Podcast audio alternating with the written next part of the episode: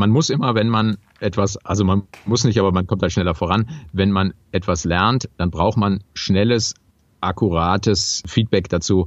Und das kann halt manchmal ein anderes Feedback sein als das, was die anderen sich holen.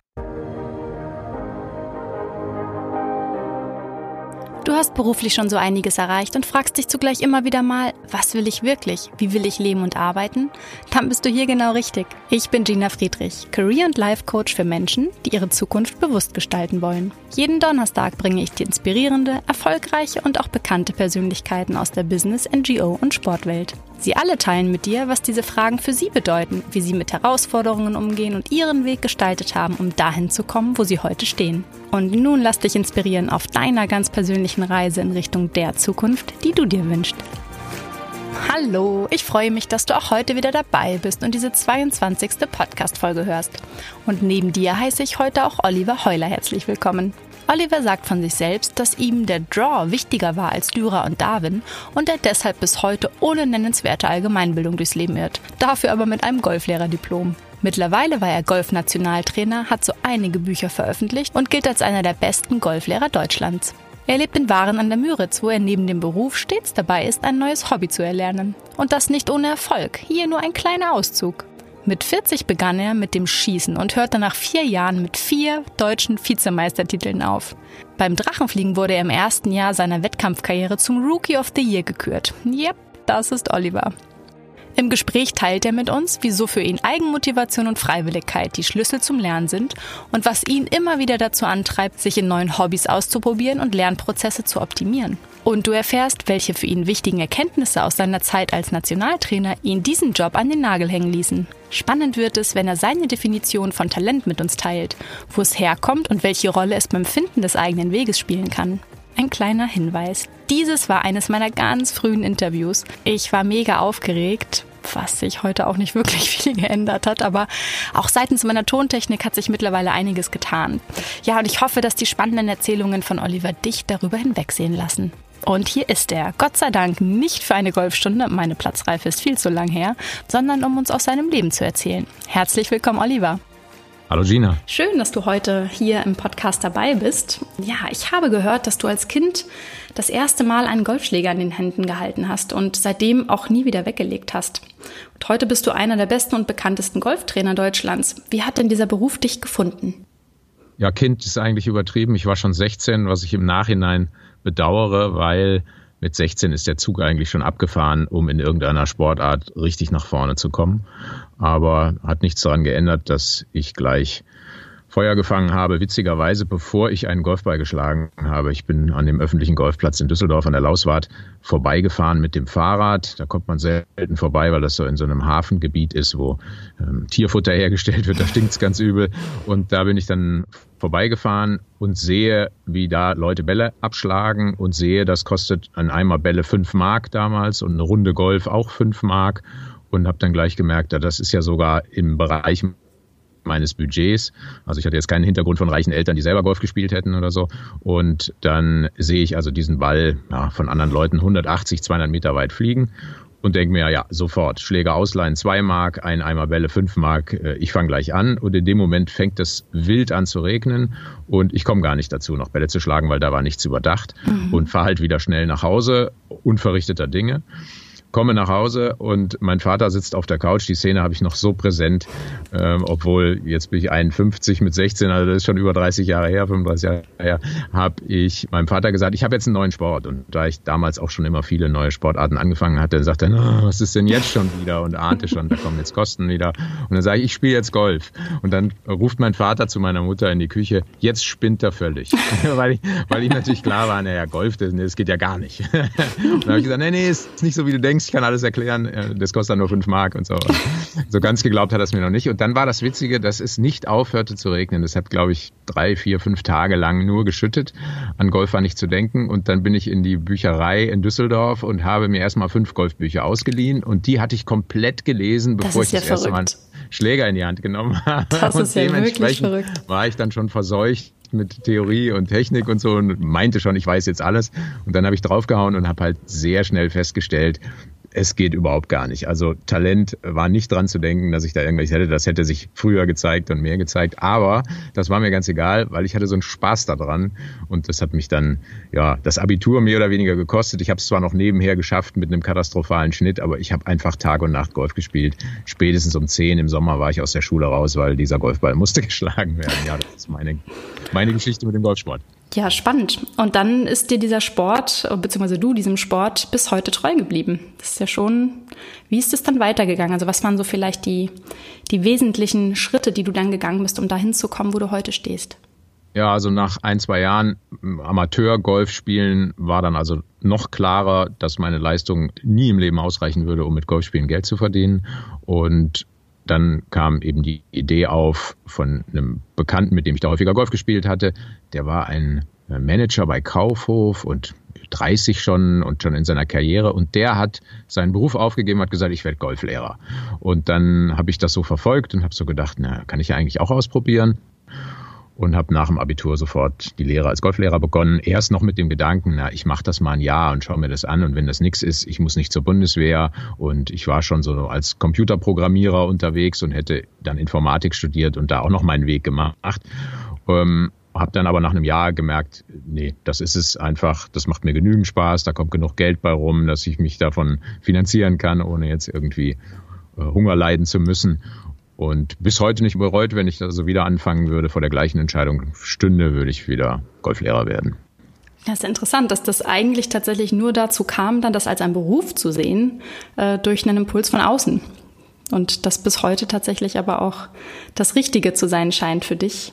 Ja, von außen kam eben die Idee, aber sagen wir mal, von innen kam der Trieb, weil dieses anderen Leuten was beibringen, das ist schon auch in mir drin. Also immer, wenn ich irgendetwas lese, neues Buch oder so, lese ich das schon immer unter dem Aspekt, wie kann man das nachher vielleicht didaktisch noch schlauer aufbereiten, sodass der gleiche Inhalt in kürzerer Zeit besser zu verstehen ist. Also diesen, diesen didaktischen Impuls, diese Suche danach, wie kann man lernen und lehren auf eine Art und Weise, die angenehm ist, das hatte ich schon immer in mir drin. Und insofern passte Golflehrer, weil der große Vorteil von Golflehrer zu dem, was man normalerweise im Kopf hat, nämlich irgendwie Schullehrer oder so zu werden oder Professor zu werden, ist halt der große Vorteil, dass ich habe Schüler, die lernen wollen und die mhm. sich mich gewählt haben, also die zu mir kommen und sagen, ich bezahle freiwillig Summe X dafür, dass sie mich jetzt unterrichten. Und das ist ja in der Schule so grausam, dass da Kinder ihren Lehrer nicht auswählen dürfen sondern kriegen einen vorgesetzt und der Lehrer kriegt auch die Schüler vorgesetzt. Der kann also auch kein Veto einlegen, was ich ja auch rein theoretisch könnte, wenn da irgendein Schüler kommt, der mir nicht passt. Ne, dann muss ich ihn nicht unterrichten, kommt jetzt selten vor, aber,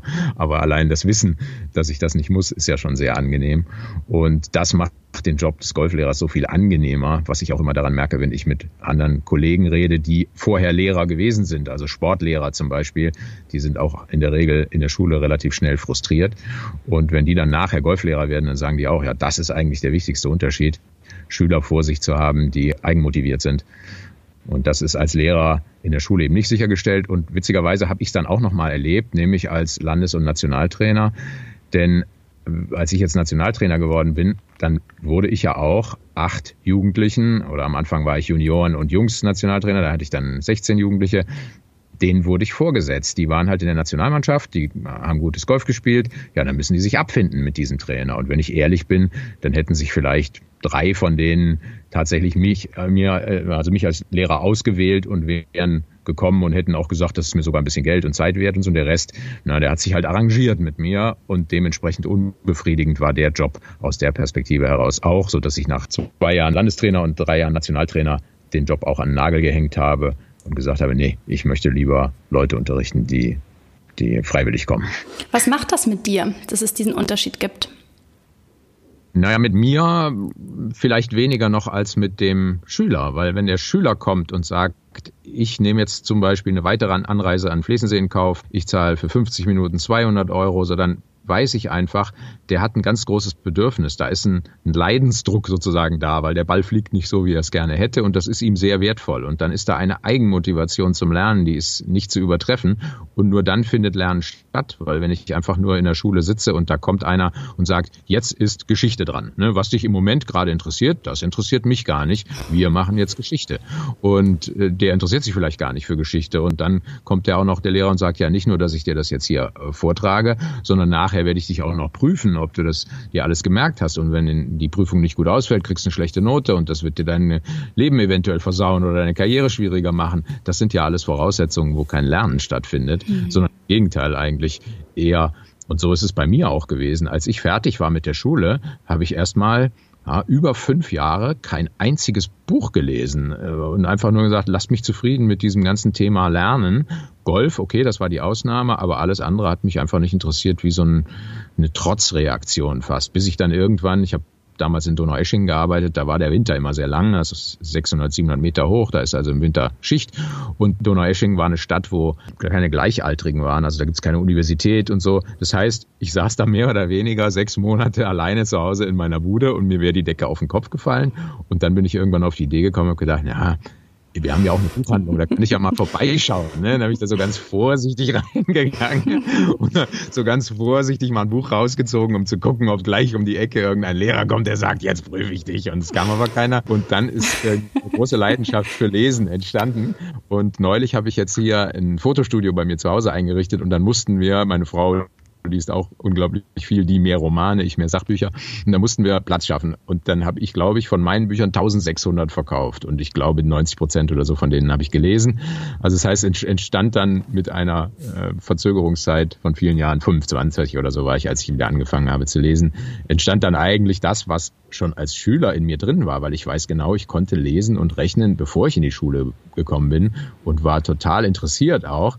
Aber spätestens im Gymnasium hat es mir dann jegliche Lust verdorben und äh, das finde ich so traurig und deswegen möchte ich mit irgendwie Zwangslernen einfach nichts mehr zu tun haben. Also das heißt, dass Eigenmotivation und Freiwilligkeit für dich die Basis sind, um wirklich zu lernen und sich weiterzuentwickeln aus Erfahrungen gelernt bei mir selbst, aber ich sehe es ja auch immer wieder bei meinen Schülern, wobei manchmal interessante Erfahrungen entstehen. Also wenn jetzt zum Beispiel jemand bei mir das erste Mal auf der Matte steht und ich merke, der ist so übermäßig nervös, dann rede ich natürlich mit denen darüber, weil jetzt machen die dann Schläge, die auch vielleicht viel, viel schlechter sind, als sie sie normalerweise machen würden. Dann ist denen das unangenehm deshalb, weil sie sagen, ja, da sieht der ja gar nicht mein wahres Ich, mein, mein wirkliches Problem, sondern das ist jetzt irgendwie was ganz anderes. Und dann sage ich denen immer, naja, ihre Nervosität ist hauptsächlich der Erfahrung geschuldet, dass sie halt in früher Kindheit die Erfahrung gemacht haben, dass derjenige, der ihnen etwas beibringt, immer gleichzeitig auch derjenige ist, der sie nachher benotet. Und dann entsteht eine ganz unglückselige Verbindung, die da so lautet, der Schüler verhält sich nicht so, um optimal zu lernen, weil dann würde er in der Schule viel häufiger sagen, lieber Lehrer, ich habe das noch immer nicht verstanden oder hier habe ich noch ganz große Lücken.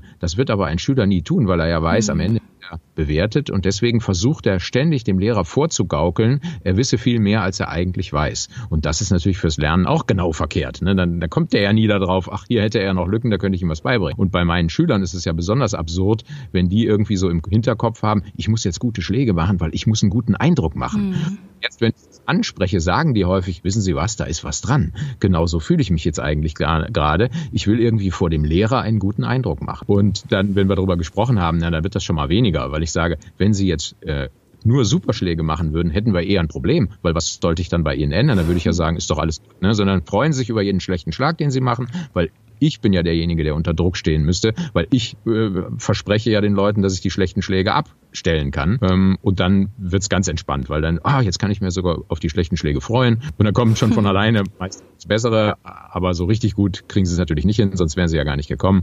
Und dann kann man denen helfen. Aber dieser Mechanismus, Lehrer muss ich beeindrucken und das ist eigentlich gar nicht nützlich, der steckt in unglaublich vielen Menschen noch drin, weil es eben so früh da schon eingetrichtert wurde.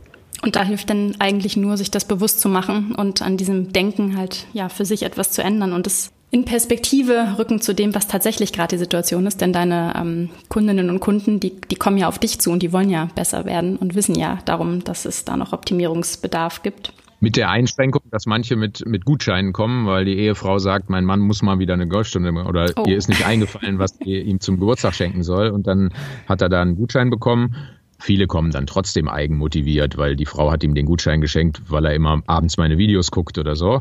Dann ist da kein Problem. Aber manchmal kommen eben auch Leute, wo man genau weiß, der wäre nie im Leben gekommen kommen äh, von sich aus. So. Und dann sind das halt auch schon, die eher schwierig sind. Aber ich erkenne das meist dann mittlerweile schon relativ früh und dann unterrichte ich diese Leute nicht normal, indem ich irgendwie sage, hier ist ihr Problem, da können wir was verbessern, sondern die sind manchmal total happy, wenn man ihnen einfach nur erzählt, was sie alles schon ganz klasse machen. Ne, da gucke ich dann eher raus, was klappt gut und sage ihnen, Mensch, das ist ja ne, für ihr Handicap klappt dieser Schlag ja unglaublich, da gibt es andere Leute, ne, die kriegen das gar nicht hin und dann blühen die auf und die sind dann einfach so strukturiert, ich will vom Lehrer gelobt werden. Ja, warum soll ich das dann nicht machen? Ja, danke für diese, für diese Einblicke. Jetzt hast du gerade, während du so erzählt hast, immer mal wieder so Dinge erwähnt. Zum Beispiel ähm, ein Fotostudio, was ihr jetzt gerade eingerichtet habt. Ich weiß, dass du gerade in einer Sprecherkabine sitzt. Du erzähltest, dass dein Vater damals auch schon so, oh Gott, jetzt dreht der Junge völlig durch. Ähm, da denke ich gerade daran, dass als wir zwei uns am Flesensee persönlich kennengelernt haben, du durch deine Erzählungen auch den Eindruck auf mich gemacht hast, dass du stetig auf der Suche nach neuen Impulsen bist und so zum Beispiel oft und auch sehr intensiv ganz neue Hobbys für dich entdeckst und denen nachgehst. Erzähl uns doch mal, was dich hierzu antreibt. Also genau wissen tue ich es nicht, sondern das kommt halt irgendwie tief aus mir raus. Ich weiß auch witzigerweise vorher, habe ich keinen blassen Schimmer, was als nächstes kommt. Ja, also äh, Motorradfahren, Rennmotorradfahren habe ich, also ich habe mal zwar mit 18 einen Führerschein gemacht, bin aber nie Motorrad gefahren. Und ähm, dann habe ich mir hier irgendwann eins gekauft und bin mal zufälligerweise auf eine Rennstrecke und habe da so ein Training mitgebracht gemacht und dann war das auch nichts Besonderes. Und dann hat mich das so angetickt, weil ich so gedacht habe, das kann nicht richtig sein, so zu trainieren, wie das alle machen, nämlich 30 Minuten auf der Rennstrecke im Kreis fahren oder eine Viertelstunde und dann nachher zu gucken, ja, welche Zeiten habe ich denn gefahren oder vielleicht hin und wieder auch mal eine Videokamera anzuschauen. Und dann habe ich entdeckt, dass eben mit äh, bestimmten Geräten das möglich ist, aufzuzeichnen, was man genau auf dem Motorrad macht. Also welche Schräglage hat das Motorrad, in welcher Pro, äh, Prozentzahl tritt man die Bremse, also 100 Prozent wäre Vollbremsung, 50 wäre langsam. Ähm, dann wann gibt man wie viel Gas und so. Also Telemetrie nennt man das Ganze. Und dann habe ich da rausgefunden, ja, so ist es eigentlich viel schlauer zu trainieren. Ich bin anders als die anderen höchstens immer ein, zwei Runden gefahren, bin dann an die Box gefahren, habe meine Telemetrie an den Computer angeschlossen und dann nachher gesehen, was ich da tatsächlich gemacht habe, weil die Eigenwahrnehmung und das, was dann wirklich passiert, sind häufig so unterschiedliche Welten. Man denkt irgendwie, ja, mein Motorrad ist schon irgendwie in einer Schräglage von 50 Grad, um dann nachher auf dem Video oder in der Telemetrie zu sehen, ja, das waren 30 oder so. Ne? Du, brauchst doppelt so viel. Und auf diese Art und Weise habe ich äh, das Motorradfahren auch viel, viel schneller gelernt, als man das normalerweise tut. Und dann habe ich witzigerweise ein Video darüber gedreht, wie man so durch die Kurve fährt, dass tatsächlich der, nicht nur das Knie auf dem Boden schleift, sondern sogar der Ellbogen, was so eine ganz neue Technik ist, die es erst seit ein paar Jahren bei den Profis gibt. Und als ich das am Anfang gesagt habe und das so sah bei den ganz guten, habe ich den, den Freunden so erzählt, ja, das will ich ja auch hinkriegen. Dann lachten die alle und sagen, ja, wenn du so als Jugendlicher anfängst, dann schaffst du das nach fünf Jahren und so. Und äh, tatsächlich hatte ich nach neun Monaten den Ellbogen auf dem Asphalt und habe dann ein Video darüber gedreht, wie man das eben schneller lernt. Und ich habe ja sehr, sehr viele Golfvideos gedreht und die guten, die sind so, haben so 500.000 Aufrufe, das eine halbe Million Mal wurden die angeguckt. Und mein Motorradvideo ist jetzt, glaube ich, bei 1,2 Millionen. Also stellt alle meine Videos in den Schatten, weil beim Motorradfahren will jeder wissen, wie kommt dieser Ellbogen auf den Asphalt. Also ohne, dass man natürlich sich hinlegt, sondern dass man dann noch weiterfährt da in der Kurve. Also das wäre eine andere Sportart. Ähm, ja, Drachenfliegen genauso. Da war ich nach einem Jahr der Rookie of the Year in diesem äh, Verband von den Drachenfliegern und habe auch äh, so viele Videos gedreht, die äh, in der Drachenszene einfach da kommt keiner mehr dran vorbei. Wenn die Anfänger, die, die schicken mir heute noch Videos, wo ich schon lange nicht mehr fliege und sagen, Mensch, danke, wir haben so viel gelernt und so. Ähm, ja, das ist so irgendwie meine Lebensbestimmung. Sachen lernen und dann rauszufinden, wie kann man es vielleicht noch schneller lernen, äh, uns dann anderen Leuten zu vermitteln. Das ist so das, was mich antreibt. Hast du da irgendwie so einen Faktor, der das ausmacht, dass dir das gelingt? Ja, Feedback. Also die, die, man muss immer, wenn man etwas, also man muss nicht, aber man kommt da schneller voran. Wenn man etwas lernt, dann braucht man schnelles, akkurates Feedback dazu. Und das kann halt manchmal ein anderes Feedback sein als das, was die anderen sich holen. Also ne, für mich war es dann beim Motorradfahren Telemetriedaten oder beim Schießen waren es die Daten, was hat meine Waffe eigentlich gemacht und nicht nur das letztliche Ergebnis. Beim Golf ist es genauso. Wenn ich beim Golf immer nur gucke, hm, wie ist der Ball geflogen, dann kann man manchmal einen geraden Ball schlagen, wo alle sagen würden, ach, der ist doch super, der liegt neben der Fahne. Und aber die Videoanalyse nachher zeigt, na, da haben sich nur mehrere Fehler miteinander ausgeglichen. Und dann macht man sich selber was vor und, und kommt nicht weiter. Und ein wichtiger Teil beim Golf zum Beispiel ist auch, die Leute machen sich alle etwas vor mit ihrer Fähigkeit, das selber zu analysieren. Das heißt, früher, als ich zum Beispiel Lehrling war, da arbeitet man dann halt für den Golfclub und kriegt halt Geld von dem und dann macht man auch mal Tätigkeiten den ganzen Tag, wozu man eigentlich keine Lust hat, zum Beispiel ein Turnier starten. Da steht man am ersten Abschlag, drückt 100 Leute eine Scorekarte in die Hand, ähm, wünscht ihnen ein schönes Spiel und guckt halt zu, wie die abschlagen. Und wenn dann 100 Leute abschlagen am ersten Abschlag, die sind alle nervös ohne Ende, die wissen manchmal nicht mehr, wie sie heißen, so nervös sind sie, weil sie so eine Angst haben, dass sie irgendwie den Schlag vergurken. Und 80 von den 100 vergurken auch ihren ersten Schlag. Und von diesen 80, die den ersten Schlag vergurken, wissen 75, na, vielleicht sogar 78, ganz genau, warum sie den vergurkt haben und kommen dann mit einer Erklärung und sagen sowas, ja, zu schnell geschlagen oder zu viel gewollt oder zu viel hochgeguckt und was auch immer. Also ich würde sagen mal 20 Erklärungen, die teilen sich die meisten Leute und als Experte muss man eigentlich jedes Mal sagen, keiner dieser Erklärungen kommt auch, nur annähernd dahin, um zu sagen, das ist wirklich das Problem gewesen. So, das ist aber natürlich ein großes Thema. Wenn ich glaube zu wissen, was ich falsch mache, mich da irre, dann werde ich nicht besser. Da könnte sogar einer vorbeilaufen und der sagt, ich könnte dir sagen, was das eigentliche Problem habe. Das will der gar nicht hören, weil er ja glaubt, er weiß es schon. Und dann kommt man halt nicht weiter. Und deswegen ist das mal vor dem Feedback noch wichtiger, dass man erstmal weiß, dass man nichts weiß. Also ich wusste beim Motorradfahren, beim Schießen und so weiter, ich habe keinen blassen Schimmer und hätte mir dann auch nicht eingebildet, ja, ja, ich weiß schon, den habe ich verrissen oder da habe ich falsch geatmet oder so, sondern bin halt weiter offen dahin gegangen, bis ich wirklich herausgefunden habe durch objektive Telemetriedaten, ähm, was tatsächlich das Problem ist. Würdest du denn sagen, mit dem, was du jetzt gerade so geschildert hast, dass man den Transfer hin zu ich sag mal, wenn wir jetzt mal zu den Menschen, die jetzt nicht unbedingt im Sport jetzt ihr, ihre Leidenschaft gefunden haben und da weiterkommen, aber vielleicht ein anderes Thema beruflich für sich gefunden haben und da besser drin werden wollen, dass auch da dieses Thema Feedback und sich auch überhaupt erstmal bewusst machen, dass man eben noch nichts weiß und da eben neu startet, würdest du sagen, dass sich das übertragen lässt? Ja, ich denke, das gilt bei jeder Tätigkeit. Also wenn man jetzt mal im Beruf sich irgendwas anguckt, was da nützlich ist, dann könnte man ja sagen, das Thema Rhetorik ist, ist nützlich, ne? um, um Fortschritte zu machen in irgendwelchen höheren Positionen.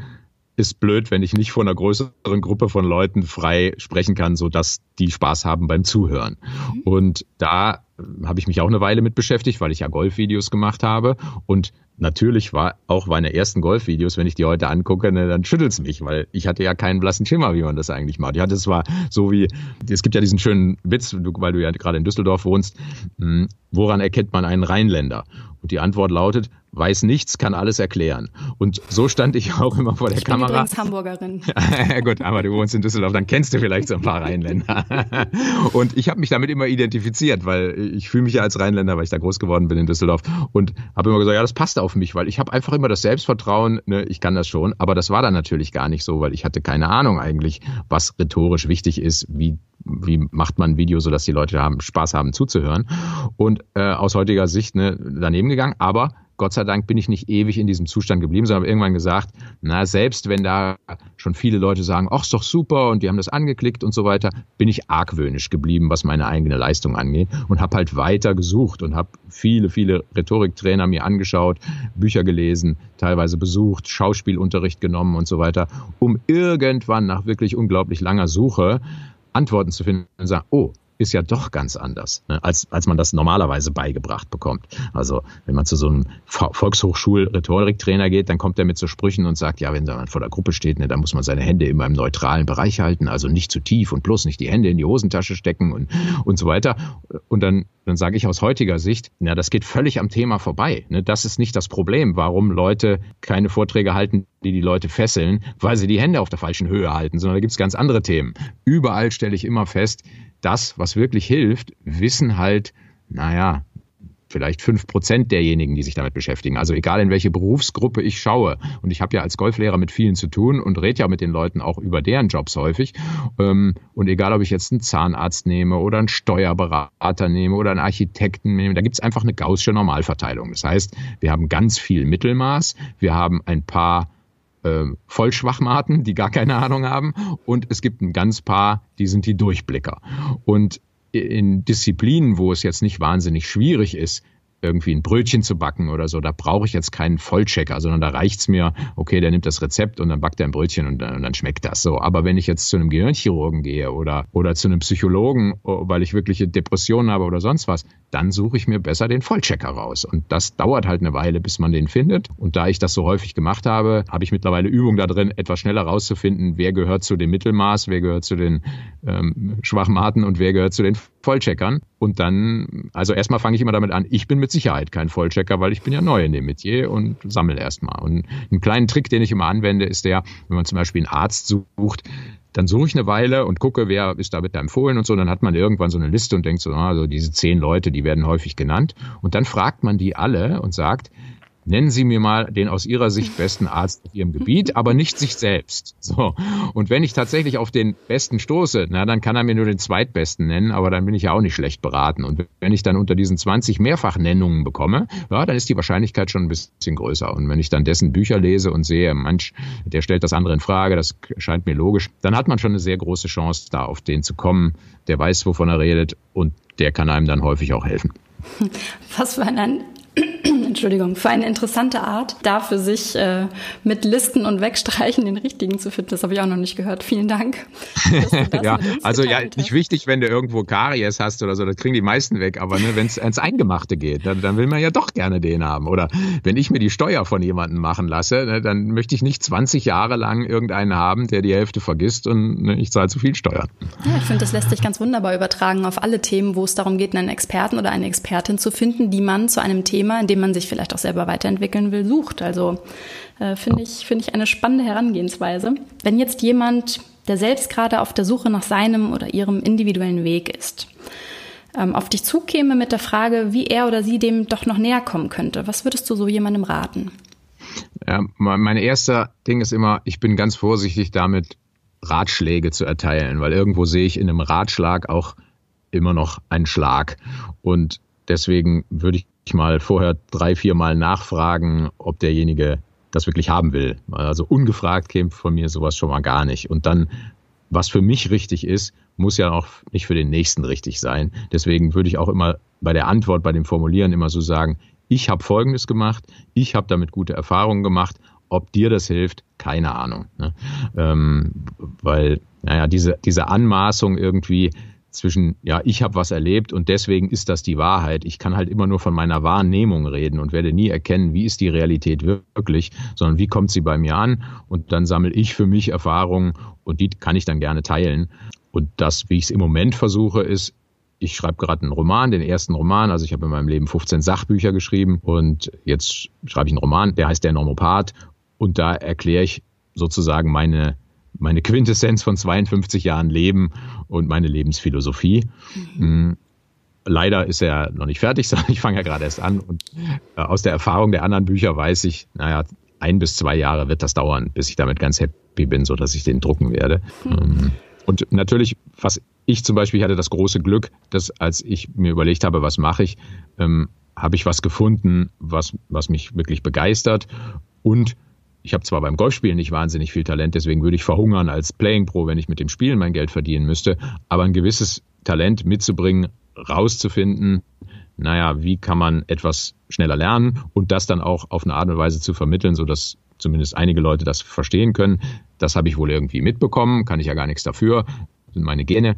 Und äh, in dem Bereich dann zu arbeiten, dann hat man es halt immer ein bisschen leichter, sich gegen die Konkurrenz durchzusetzen, als wenn man was macht. Also wenn ich jetzt zwar sagen würde, ja, Golf spielen macht mir super viel Spaß, aber weil ich da wenig Talent habe, ne, da würde ich mein ganzes Leben lang immer nur von einem Sponsor zum anderen rennen und eigentlich Bettelanträge stellen. Und dann wäre ich wahrscheinlich nicht so glücklich geworden. Wie würdest du denn Talent definieren? Das Wichtigste ist erstmal, dass man sich eingesteht, dass es sowas gibt, weil im Moment ist so der Trend, dass man sagt, ähm, Talent wird überbewertet und ich weiß gar nicht, wie der hieß, Malcolm Gladwell oder so. Ich habe das Buch selber gar nicht gelesen, aber das war halt so diese Theorie. Wir haben geguckt, alle Leute, die Weltklasseleistungen erzielen, haben 10.000 Stunden investiert. Also der, der Profi-Geiger, der hat halt bevor er da richtig Geld mit verdient mit seinem Geigen, 10.000 Stunden Geige geübt. Und die Schlussfolgerung, die ich dann gefährlich finde, lautet irgendwie, naja, wenn du 10.000 Stunden Geige spielst, dann wirst du da auch Weltklasse werden. Und ich sehe halt täglich in meinem Golfunterricht, dass das nicht so ist, sondern dass äh, Begabung extrem unterschiedlich verteilt wird. Und ich kann ja einfach sehen, jemand hat dann Talent, wenn ich jetzt genau die gleichen Bedingungen nehme. Also sagen wir mal, bei mir steht jetzt der durchschnittliche Schüler oder die durchschnittliche Schülerin, die fangen mit 40 erst an mit Golf spielen. Und jetzt äh, schlagen die bei mir Bälle und weil Golf ein schwieriger Sport ist, sind die meisten der Meinung, sie seien total untalentiert und es klappt überhaupt gar nicht und sie sind frustriert. Und dann sage ich denen immer, ja, aber um das herauszufinden, wie talentiert sie sind, müssten sie jetzt 100 andere Frauen in ihrem Alter nehmen, die genauso spät angefangen haben und die genauso wenig oder viel geübt haben wie sie mhm. und dann zu gucken, wie äh, ähm, schneiden die alle ab. Und wenn es jetzt sowas wie Talent nicht gäbe, dann würden die ja alle gleich abschneiden. Und das ist aber nicht so, sondern da entsteht auch wieder eine gaußsche Normalverteilung. Da gibt es ein paar Leute, die haben so wenig Talent, dass die nach einem Jahr Golf regelmäßig üben, immer noch regelmäßig am Ball vorbeischlagen. Und dann gibt es andere, da denkt man, das gibt's doch gar nicht. Nach zwei Wochen ne, haut die schon Bälle raus aus, wie als würde sie seit zehn Jahren schlagen. Und das ist dann halt eben auf das Talent zurückzuführen. Also das heißt, die Begabung, die, die da einfach vorher da ist und ähm, da ist dann auch viel Vererbtes dabei. Das heißt, ich hatte zum Beispiel eine lustige Erfahrung, dass ich mit einem Golflehrer zusammen lange gearbeitet habe, den ich auch sehr schätze. Und der hat zur gleichen Zeit einen Sohn bekommen wie ich. Und das Lustige ist, der Golflehrer und ich, wir waren auf eine ganz bestimmte Art und Weise ganz unterschiedlich. Das heißt, ich war eher derjenige, der konnte seine Golfbewegung verändern, wie er wollte. Also wenn mir jemand sagt, schwing doch mal so und so, dann brauche ich zwei Versuche und dann schwinge ich genau so. Mhm.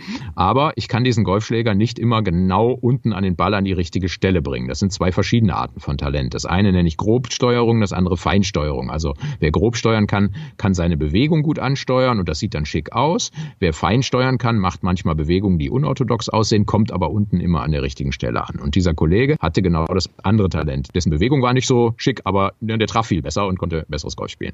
Und jetzt haben wir beide ein Kind bekommen und eins zu eins kam das Gleiche dabei raus. Das heißt, mein Sohn kann sich auf eine Art und Weise bewegen, als der es gehen gelernt hat und so sah das alles ganz ähm, grazil aus und war eine Freude dazu zu gucken. Und wenn er geklettert ist, eine Wand hoch, dann war das eine Freude zuzugucken. Und der andere, der Sohn von dem Kollegen, der konnte überhaupt nicht laufen. Da, da haben wir überlegt, dann musste er vielleicht mal irgendwie zu einem, zu einem Therapeuten oder so, dass der das Laufen normal lernt. Der ist immer nur mit dem Bobbycard durch die Gegend gefahren und so. Und es sah alles so, so ungestüm aus. Ne? Und wenn man gefragt hätte, na, wer wird der, wer wird der erfolgreiche Golfer? Da hätte man gesagt, ja, mein Sohn, guck mal, wie das aussieht und so.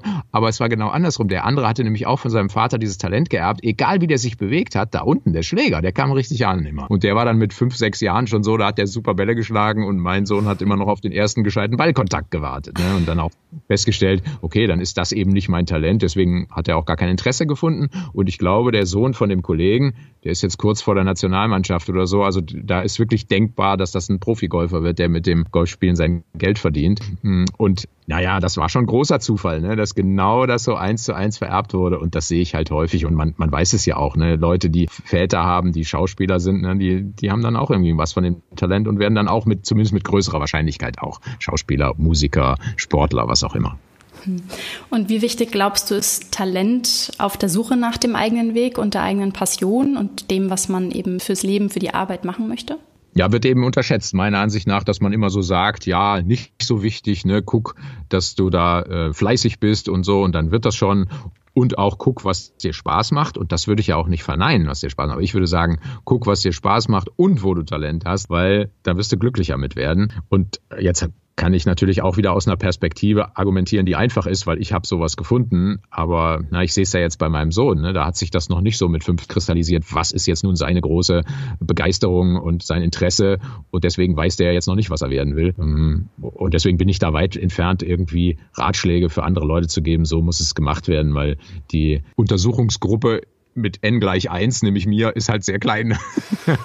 um allgemein. Und ich bin ja kein Forscher, ne, kein Talentforscher oder so. Ähm, da gibt's ja Leute, die, die sich viele Gedanken darüber gemacht haben. Ich überlege gerade, es gibt so einen Wissenschaftler, der mir auch geholfen hat. Das Buch heißt First Break All the Rules. Das war, glaube ich, die größte Studie, die jemals auf diesem Planeten gemacht wurde, zu der Frage, was zeichnet einen erfolgreichen Manager aus? Und da haben die 30 Jahre lang, ich weiß gar nicht, 50.000 Manager interviewt, eine Million Fragebögen von Mitarbeitern und so. Und da wurde dann ein Buch draus gemacht. Und da First Break All ist deshalb, weil man sagt, alles das, was ihr sonst für richtig gehalten habt, hat sich bei uns nicht so rausgestellt, sondern es ist ganz anders. Und eine Sache war eben eine wichtige Botschaft. Ähm, guck, dass du nicht an deinen Schwächen arbeitest, sondern dass du und auch mit deinen Mitarbeitern nicht immer suchst, naja, wo hat er seine Schwächen, wo kann ich ihn verbessern, sondern dass du suchst, wo hat er denn sein Talent? Und da setze ich ihn einfach ein. Und ja, okay, wenn er seine Schwächen so dramatisch sind, dass das alles andere verunmöglicht, okay, dann äh, gibt es da vielleicht was zu tun. Aber meist ist es ja so, ähm, ja, in den Schwächen ist man nicht so gut, aber man kommt da irgendwie durch. Und, und dann ist es viel schlauer, statt die immer umzukrempeln und so zu sagen, nee, wir nehmen dein Talent und da äh, guckst du, dass du da weit, dass du da weiterkommst. Und deswegen finde ich auch das Schulsystem so Quatsch, dass man alle, egal wer da kommt, ne, kriegen ja das gleiche Programm. Ne, wenn ich in die Schule gekommen wäre, man hätte mich gefragt, sag mal, was interessiert dich denn? Dann hätte ich gesagt, ja, Mathematik, Informatik und so weiter. Ne? Ja, aber willst du denn gar nicht mal Deutsch und Gedichte interpretieren? Dann hätte ich gesagt, nö. und vielleicht wäre dann irgendwann der Punkt gekommen, wo ich gesagt jetzt interessiert mich ein Gedicht und dann hätte es auch was gebracht. Aber so hat man 14 Jahre lang mir irgendwie Gedichte vorgesetzt und mich gefragt, was will der Autor damit sagen? Und dann habe ich mich immer gefragt, was willst du, dir, du mir damit sagen? Weil ne, es interessiert mich einfach nicht und deswegen ist auch bis heute nichts davon übrig geblieben.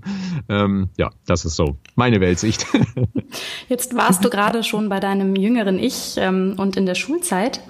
Gäbe es denn einen Rat, auch wenn du nicht so gerne Ratschläge verteilst, aber den du dir selbst, deinem jüngeren Ich, heute geben würdest?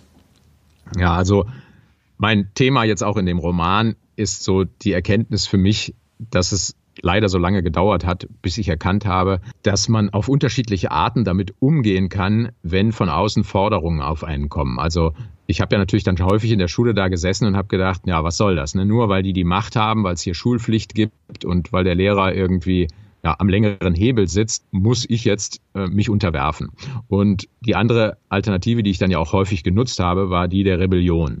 Und heute würde ich sagen, wenn man mir das früher gesagt hätte, dass es da eine Alternative gibt, dass mit Forderungen oder mit Druck oder so man nicht nur die zwei Möglichkeiten hat zu sagen, ich unterwerfe mich oder ich rebelliere, sondern dass es eine dritte Möglichkeit gibt, dann hätte mir das, glaube ich, geholfen.